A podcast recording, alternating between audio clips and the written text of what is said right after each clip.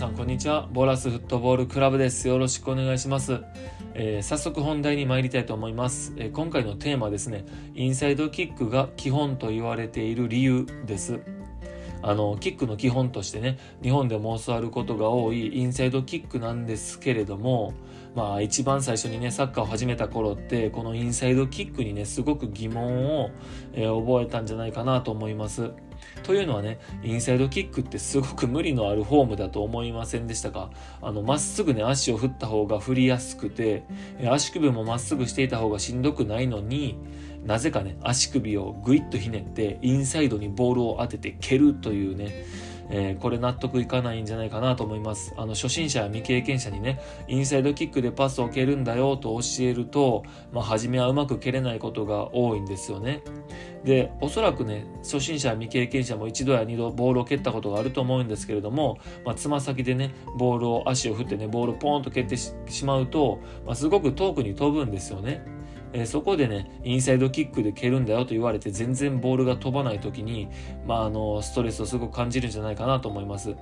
えー、こういった時に、じゃあ指導者は、えー、どうやってね、インサイドキックの意味っていうのを伝えているのかなと、え僕は皆さんにお聞きしたいです。なぜインサイドキックなのと言われた時にちゃんと説明され、えできるね、指導者っていうのがどれぐらいいるんだろうかと、え僕は、え疑問に思います。あの、一番よくある答えとしてはね、足首の、あまあ、足のね、内側っていうのは面積が広いからボールを当てやすいんだよっていうところですよね。まあ、これはね、間違いではありません。ただね、もっと重要な理由がいくつかあるんです。えー、インサイドキックがね、キックの基本になっている理由っていうのが僕が考える限りで3つあります。えー、1つ目がですね、安定してボールが蹴れるという理由です。えー、これはね、先ほどのまあ足の内側は面積が広いからボールを当てやすいということに加えて、膝を伸ばして力が伝わりやすい状態をキープしたまま、え、ボールを蹴ることができるからです。あの膝を伸ばした方が足が棒の状態になるので、まあ、ぐっと力が入ってですね、ボールを蹴るときに蹴りやすいんですね。まあ、れあの例えで言うと、まあ、バットを振る時に、まあ、バットがねふにゃふにゃの何ですかね、えー、スポンジみたいなバットだと、まあ、速いボールが飛んできてそれに対してこうバットを振ってもですねしっかり当てたつもりでもビヨーンとなってしまうとボールがあの前にしっかり飛ばないですよね。でこれなぜボールが前に野球の場合飛ぶかというとこの、えー、バットがねしっかり固まってるからですよね。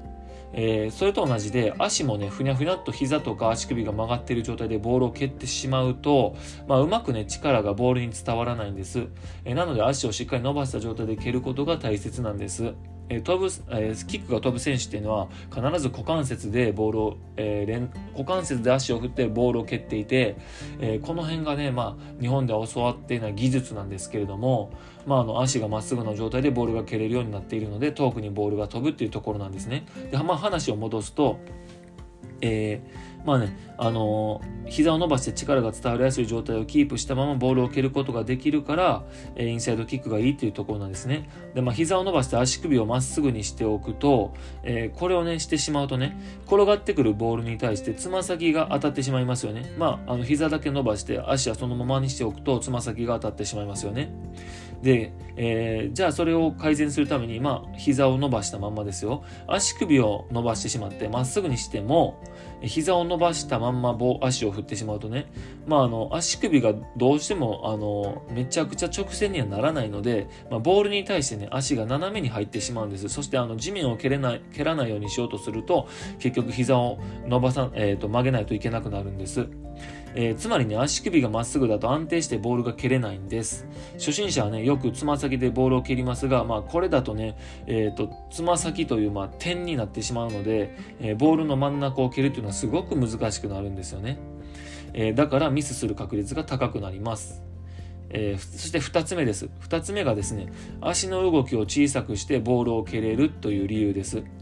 あの、インステップキックやね、トーキックっていうのは、膝の下の動きにしても、動きが読まれやすく、まあ、相手ディフェンスに、まあ、えー、ブロックされやすいんですよね。えー、ゴールキーパーにも反応されやすいんです。ただね、インサイドキックっていうのは足の振りがコンパクトでも、えー、ボールを蹴ることができますし、膝下の動きがなくても、えー、ボールを蹴ることができるんです。まだね、インサイドキックは体の向きに対して90度の角度の間で自由にね、ボールの飛ばす方向を変えることができるんです。これちょっと想像しないとわからないと思いますけど、えー90度の角度の間であればインサイドキックっていうのは、まあ、方向足の振る方向っていうのを変えることもできますし、えー、蹴りやすいんですよね。えー、しかもこれをね瞬間的に方向を変えることができるので、えー、すごくね、えー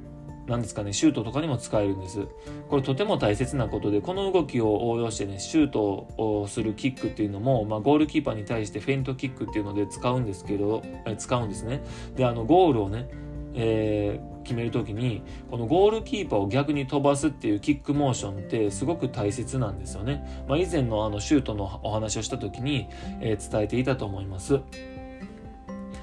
で最後3つ目ですね3つ目がですねダイレクトキックができるダイレクトキックがやりやすいという理由ですあの以前のポッドキャストでもねサッカーのすごいところの一つがダイレクトキックダイレクトパスをですることができるっていう話をしたんですけれども、まあ、このダイレクトキックを走りながらそして動きながら自然な体の状態でやろうと思うとインサイドキックが一番なんです。あのインステップキックやトーキックを想像していただければわかると思うんですけどもダイレクトキックっていうのはすごく体勢を変えないと、まあ、体をひねったりしないとね、えー、いけなかったり、まあ、ミスの可能性が高くなったりするのが想像できると思います。あのこういったところからインサイドキックっていうのはすごくダイレクトキックに向いているんですね。えー、以上この3つがねインサイドキックが基本のキックとされている理由です、まあ、僕はね究極インサイドキックさえ完璧に使いこなすことができればサッカーはできると思っています。あのシュートもパスもロングキックもインサイドキックでできます。そしてねさらに言うとトラップもインサイドでやるのでまあインサイドキックってすぐ蹴れるんですよね。トラップしてすぐ蹴るっていうのができるんです。えここでね、アウトサイドキックのことを忘れていませんかと、え質問されると思うので、え、まあ、このことについて答えておくと、まあ、そもそもね、インサイドキックは人間の体に一番あった蹴り方で、この股関節の可動域と関係しているんですね。え、アウトサイドキックはですね、蹴る足よりも外側にボールがあるとき、蹴る足よりも外側にボールがあるときは、え強いボールが蹴れないんですね。これは人間の体の作り上仕方ないことなんです。けれども、えなので、アウトサイドキックは非常にインサイドキックと似てるんですが、えー、まあ、インサイドキックの方が人間の体の作りになってて股関節の可動域を利用してボールを蹴れるという理由からインサイドキックがやっぱりいいということになるんですね、まあ、こういった理由からインサイドキックってサッカーにおいてやっぱり重要だので重要だよねという話でした、え、ちょいちょい噛んでいますすいませんあのインサイドキックをねしっかり使いこなすことができればサッカーはすごく上手くなるよというお話ですえー、またね子供たちの教える時にこういった説明をしっかりしていただければいいなと思っています。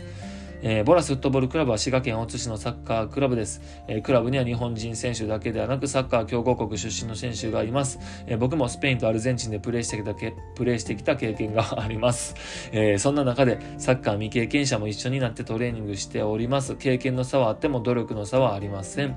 え興味がある方はボラスフットボールクラブで検索してみてください、えホームページを見つけられると思います。またこちらの音声配信、ポッドキャストがね、いいなと思った人はぜひぜひあの友達に広めてください。えー、またもっと詳しく知りたい文章で読みたいという人のために記事を書いております。えー、こちらの、ね、音声配信の、えー、ところに URL を貼っておりますのでそちらからご確認ください、えじっくり読みながら考えたい人はこちらをお使いください。え、ここでお話ししたことがどこかで聞いてくださっている皆さんのフットボールライフに少しでも役に立てばいいなと思っております。それではまたお会いしましょう。さようなら。